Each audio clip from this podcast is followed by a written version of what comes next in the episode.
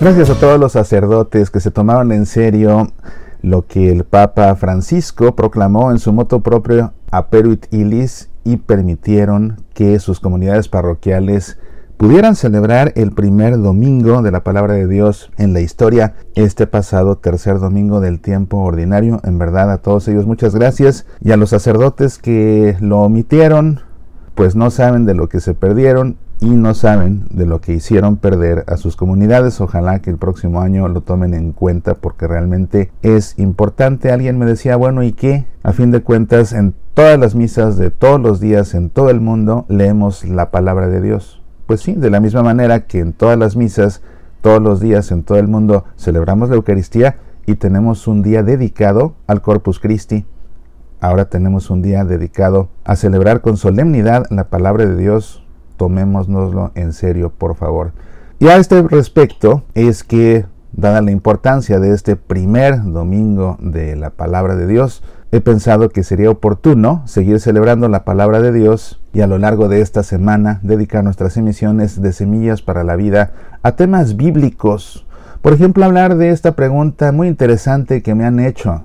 ¿Dónde se encuentran guardados los libros originales de la Santa Biblia? Lo que te puedo decir es que estos no existen. Los textos originales, los manuscritos originales no existen y si existen, nadie sabe dónde están, nadie los ha encontrado, todavía nadie los ha descubierto, ningún arqueólogo los ha encontrado. Pero lo que sí te puedo contar es que los manuscritos más antiguos que conocemos de los libros de la Santa Biblia son varios, son muy importantes para el estudio de la Santa Biblia y son relativamente recientes, comprendiendo los miles de años de historia del pueblo de Dios. Los manuscritos más antiguos que conocemos, por supuesto, son los que se encontraron en las cuevas de Qumran, allá por el Mar Muerto, los famosos rollos de Qumran, estos pergaminos que fueron encontrados en 1947 apenas, fíjate, por dos pastores que entraron a una cueva y por casualidad se encontraron se les escapó una cabra, se metió a una cueva, ellos la andaban buscando a su cabra y se encontraron unas vasijas y en las vasijas estos pergaminos.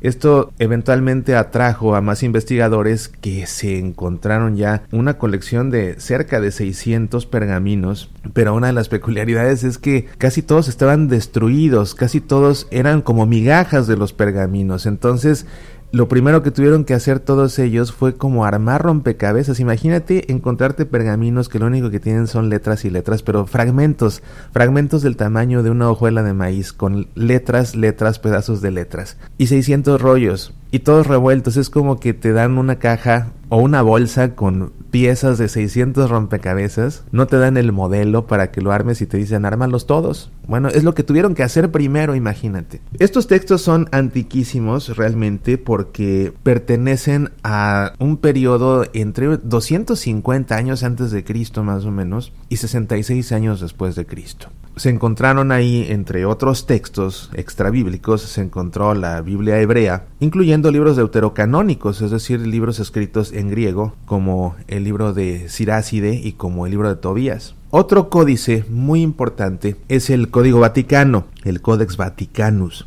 Se llama así porque se encuentra en el Vaticano, pero nadie sabe a ciencia cierta dónde fue descubierto ni por quién. La referencia escrita más antigua que se ha encontrado a este códice vaticano está en el Vaticano mismo, en el catálogo más antiguo que existe de la Biblioteca del Vaticano, que data de 1475. La primera vez que alguien escribió todo el catálogo de todos los libros y textos que se contenían en la Biblioteca Vaticana, registró ya este Códice Vaticano, pero no se sabe, te digo, quién lo descubrió, ni cuándo, ni dónde. Es un texto sumamente completo, aunque no tiene la Biblia entera, le falta una buena parte del libro del Génesis, le faltan algunos salmos. Es un texto que está escrito a mano en griego, en un pergamino muy fino, aparentemente de piel de antílope, y tiene la peculiaridad de que está escrito en un estilo propio de aquellos tiempos.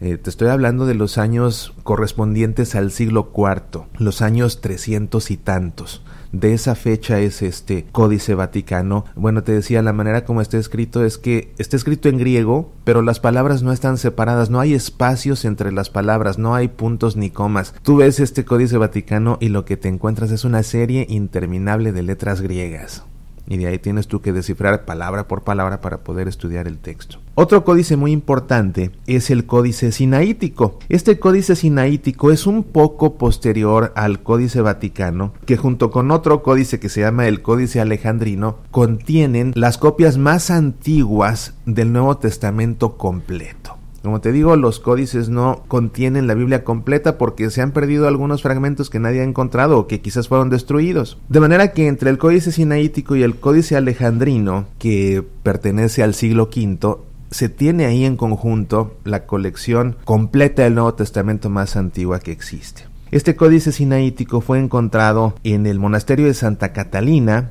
en el monte Sinaí por una persona que fue comisionada por el zar ruso en 1844 para viajar al monte Sinaí porque el zar estaba convencido de que se encontrarían muchos manuscritos importantes y en efecto así fue. Pero lo interesante es que esta persona que fue a Egipto a buscar estos pergaminos encontró primero que nada una buena colección de pergaminos que estaban ya para tirar a la basura. De hecho, estaban en un conjunto de basura que estaba destinada para ser quemada, imagínate, ahí se encontró unos pergaminos. A partir de ahí comenzaron a investigar y se encontraron que había una especie de sótano que nadie había descubierto antes en ese mismo monasterio de Santa Catalina y ahí fue donde se encontraron ya todos estos pergaminos que corresponden al códice sinaítico. Originalmente estuvo conservado en Rusia por mucho tiempo, pero en 1933 la Unión Soviética le vendió este códice a la Biblioteca Británica.